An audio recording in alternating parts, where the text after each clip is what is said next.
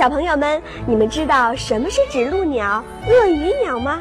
今天故事姐姐的故事将会给你们介绍它们的本领。森林里有一座很高的山峰，小动物们都没有爬上过山顶。长颈鹿和好朋友打赌，自己一定能成功。小朋友，我们一起为小鹿加油吧！大家好，大家好，电视机前的小朋友们，你们好！故事多多，乐趣多多，欢迎你收看今天的讲故事节目。好啦，今天会给大家带来什么好听的故事呢？先向你介绍故事的名字吧。故事的名字叫《勇敢的鸟儿》。我只相信啊，电视机前的小朋友肯定非常喜欢小鸟，但是我们今天故事里这只小鸟可是非常的勇敢啊！究竟是怎么勇敢呢？听了故事，你就知道了。好了，告诉我，今天来的这两位小朋友们，你们叫什么名字？你叫什么名字？王浩翔，王浩翔，王浩翔，你是来自哪个幼儿园呢？国家发改委幼儿园。哦，那我们的故事屋欢迎你，小姑娘，你叫什么名字呢？邱买东，邱买东，你是来自哪个幼儿园？也是发改委幼儿园吗？哦，你们两个来自同一个幼儿园。我相信啊，现在啊，电视机前肯定有你们班的小朋友和你们的老师跟我们一起听故事呢，是不是？好了，电视机前的小朋友们，你准备好了吗？我们这勇敢的鸟儿马上就要开始了。森林的早晨，叽叽喳喳，到处都是这好听的鸟的叫声。那好奇的堂客也凑到那鸟群里，想听听他们到底在说些什么。你们两个人家里有没有养小鸟？有吗？我没养，没养过。那我想问问，你们知道小鸟叫的声音是什么样的声音吗？叽叽喳喳，叽叽喳喳。你们能不能学一学？就是叽叽喳喳的声音，是不是？那么这只可爱的堂客啊，它跑到小鸟的中间去了，要听听这小鸟儿叽叽喳喳，它们就究竟在说什么呢？这时候啊，一只白鹭在说话呢，它说了：“河马大哥特别喜欢我站在他的背上，那有什么了不起的？我敢站在大棕熊的头上呢。”哎，这旁边的指路鸟不服气了。指路鸟话音刚落，就听到了鳄鱼鸟抢着说：“我敢站在鳄鱼的嘴里，你们谁敢？”哎，你们知道这鳄鱼鸟吗？知道不知道？他说他能够站在什么地方？鳄鱼的嘴巴里能够站在鳄鱼的嘴巴里，你们相信吗？不相信。我也不知道这些小动物们会不会相信他的话。这时候啊，我们那个可爱的堂客忍不住摸着鼻子，他笑了起来，说：“我看你们三只鸟都是吹牛大王。”没想到这堂客的一句话，竟然把这三只小鸟给惹怒了。看来这三只小鸟已经生气了，是不是？因为堂客说他们是什么？吹牛大王，吹牛大王。这三只小鸟说了。如果你不相信，那么我就给你们表演看一看。哎，现在啊，这三只小鸟真的要展示他们的本领了。电视机前的小朋友们，你们说说，这三只小鸟他们说的这些本领是不是真的呢？还是他们在吹牛呢？听了故事，我们就都知道啦。动物们也会互惠互利，互相帮助，这就是共生关系。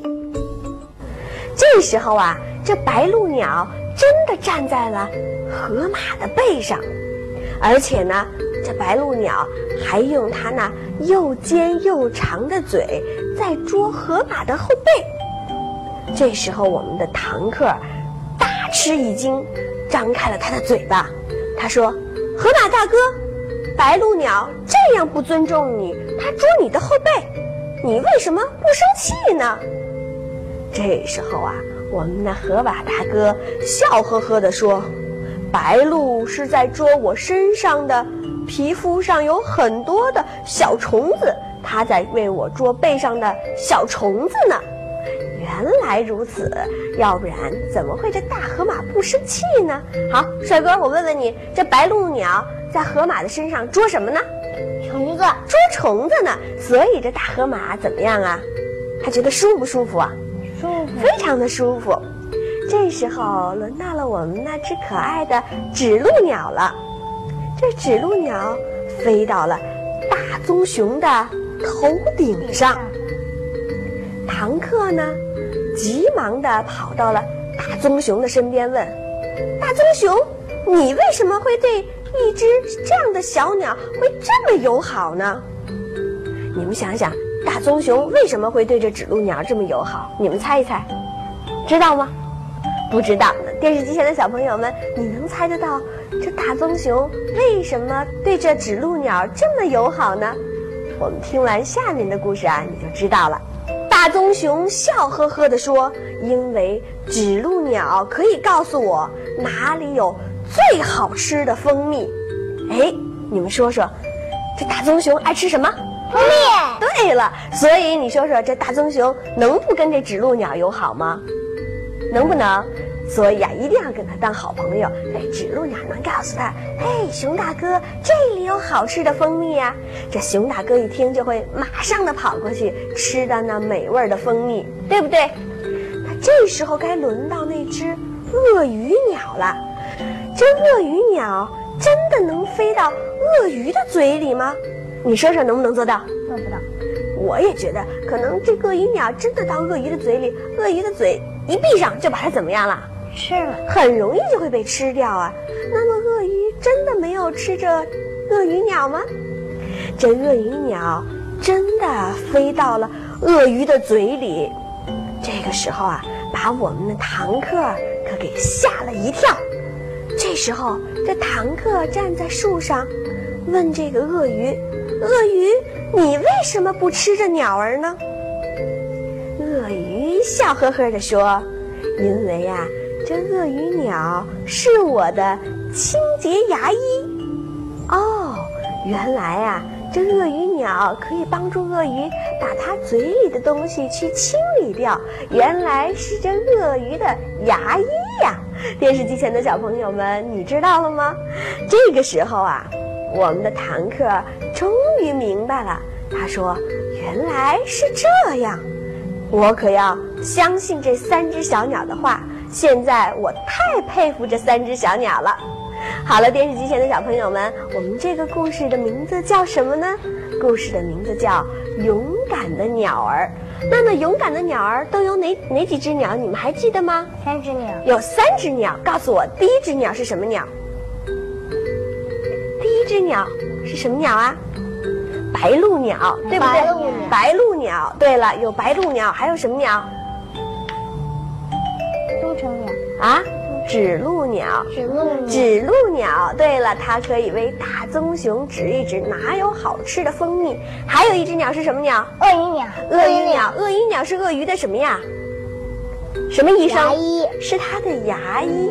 哎，电视机前的小朋友们，听了我们今天的故事，你是不是获得了很多的知识啊？那么，希望你在去动物园的时候多关注关注今天我们故事中的这三只小鸟，好吗？那么今天在这里呢，我们也要向大家有一个小小的科学提示，就是什么呢？所有的动物它们都是互相依赖着生存的，他们在生生存的过程中相互帮助，他们是共同生存的好朋友。你说对吗？对。那么我们人类呢，也和动物们是什么？好朋友。也是好朋友。对了，所以我们也要爱护小动物们，对不对？对。爱护一切有生命的东西。好了，那我们下次节目再见吧。来，我们一起跟电视机前小朋友说再见。再见。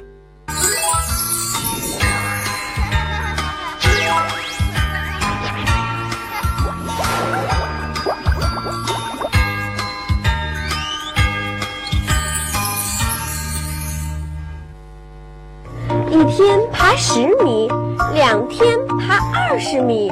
总有一天，小长颈鹿一定会爬上山顶，成功的完成任务的。好了，电视机前的小朋友们，休息片刻，欢迎你们马上回来。好了，那么下面一会儿有什么好听的故事给你听呢？哎，看看我们这里啊，来了两个神秘的嘉宾，先看看这神秘嘉宾，然后再说故事的名字吧。好，这个神秘的嘉宾，快让我们看看这帅哥到底长什么样，快哦！我的名字叫程子琪。程子琪，你来自哪个幼儿园呢？发改委。发改委幼儿园，好的，欢迎你。哎，那只可爱的小狗挡住了谁的脸呢？让我们看看你，告诉我你叫什么名字好吗？山雨晨，商雨晨，你来自哪个幼儿园呢？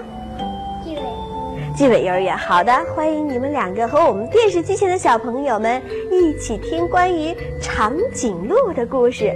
那么今天故事的名字叫什么呢？叫爬上山顶去。好，你们两个准备好了没有？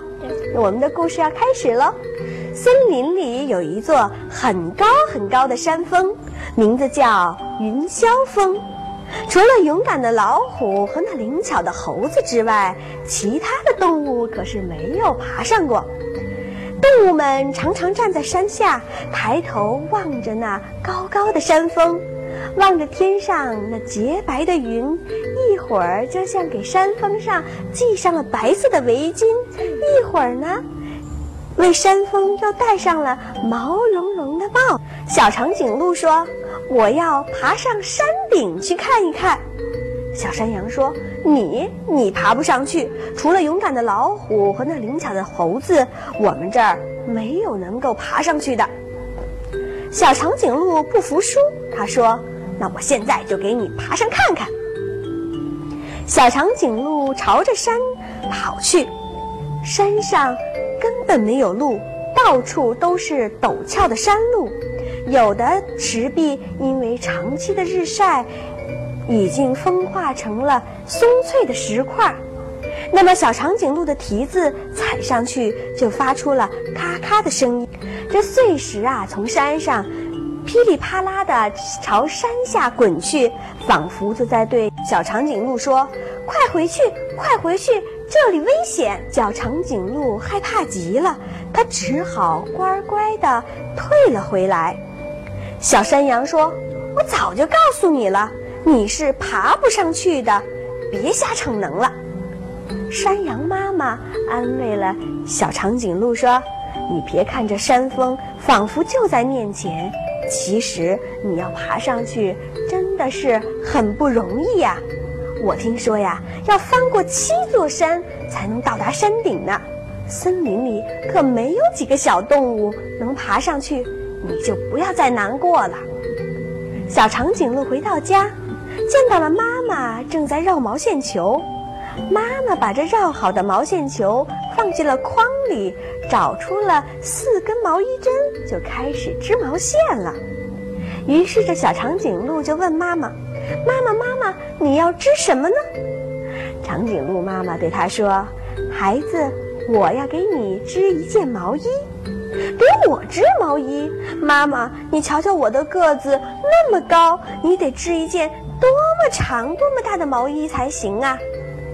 小长颈鹿比划着，他说：“你这么一针一针的织，织到什么时候才能织好呢？”于是这长颈鹿妈妈说：“只要一针一针的织下去，总会织好的。”妈妈问小长颈鹿。你今天上哪儿去玩了？小长颈鹿说：“啊，我今天去爬那云霄峰了。”妈妈说：“你真的这么勇敢吗？这森林里可是没有几个动物能爬上去呀。”这时候，我们的小长颈鹿说了：“我呀，我只爬了一小段儿就退回来了。”小长颈鹿难为情地说：“我我爬不上去呀。”妈妈说。那明天你再去试试吧，说不定啊，明天你一定比今天能爬得更远呢。第二天，小长颈鹿和伙伴们一起玩儿，玩着玩着，他又抬起头去看那云霄峰，心想：我还要再试一试，看看今天能不能爬上去。小长颈鹿又去爬山了，这一次啊。经过了昨天那些松动的石块，虽然还是有点害怕，但是它是勇敢地跳了过去，一直在往前爬，甚至爬到了第一个小山坳，站在那儿，朝着山下的小伙伴们骄傲地扬着他那长长的脖子。他看见小伙伴们也一起昂起了头，看见了小长颈鹿。当他晚上回家的时候，他告诉妈妈，他今天又去爬山了，比昨天爬得远得多。已经爬上了第一个小山坳，长颈鹿的妈妈听了非常的高兴。妈妈把自己织的毛衣拿给小长颈鹿看，原来呀，妈妈这么快就把一件毛衣给织好了。第二天，小长颈鹿又走出家门口，在山坡上看见了谁呢？看见了大象先生，正正在用他那长长的鼻子在运砖头呢。小长颈鹿问大象先生：“大象先生，你砖你运砖头干什么呀？”大象先生说：“我呀，我要造一座新房子，就建在这里，这样每天都能看见太阳升起来。”地上还有几块零星的小石头块，那么长颈鹿想不出来，一座能像住上大象先生的房子该用多少块砖，该有多大的房子啊？大象先生说：“建大象的房子也跟建那小白兔的房子一样，只要一块砖一块砖的垒就能建好了。”大象先生连忙问着小长颈鹿：“你去干什么呀？”长颈鹿说了：“我要去爬那云霄峰。”这时候啊，这大象先生可是不相信这小长颈鹿能爬那云霄峰。这时候，我们小长颈鹿又自信地说：“只要我一步一步地往上爬，肯定能爬上山顶呢！”终于成功了。长颈鹿通过自己的努力，争取了云霄峰。我们要学习它的精神哦。小长颈鹿每天都去爬山，它每天都比前一天爬得更远一点儿。它刚开始爬的时候，两个腿会发软，心里会害怕的砰砰直跳。可是慢慢的，小长颈鹿觉得自己的腿有劲儿了。胆子也大了许多。终于有一天，我们的小长颈鹿终于爬上了山顶。从山上往下看，它能看到整个的森林和环抱着森林的辽阔草原了。能看见了遥远的地平线上，金红的落日像一个小小的圆盘，而森林里的湖泊呢？就像一面明亮的镜子。当冬天来到的时候，小长颈鹿也穿上了妈妈为它织好的毛衣。那么，我们那只可爱的大象先生呢？你们猜猜，大象先生的房子怎么样呢？修好。大象先生的房子也建好了。那么，电视机前的小朋友们，我们的故事讲到这儿，你有没有知道呢？看看小长颈鹿，它每天都去练习爬山，最终有一天，它有没有爬到山顶呢？有。那么，大象先生他建的房子，大象先生很大，对不对？那么，他建房子要用小石块一块一块的累积，他最后他的房子造好了没有？就连长颈鹿妈妈为它织的为长颈小长颈鹿织的毛衣，虽然长颈鹿它有长长的脖子，有高高的个子，但是啊，这长颈鹿妈妈每天都在一针一针的认真的织。那么不久的将来怎么样呢？他们每个人经过自己的努力，都得到了好的结果。好了，电视机前的小朋友们，希望你听了我们的故事以后，能够知道要珍惜自己一点一滴的努力。我想啊，无论做什么事情，只要我们一点一点的努力，一点一点的进步，我相信你会像长颈鹿一样，最后能爬到最高的山顶。好了，电视机前的小朋友们，我们今天这个故事《爬上山顶去》就到这结束了。不要忘了，下次还有好听的故事在等着你呀！好了，电视机前的小朋友们，下次再见吧！来，我们一起来说再见，再见！再见。下期我们还有精彩的《花园里的种子》，长颈鹿拉拉，明天准时播出。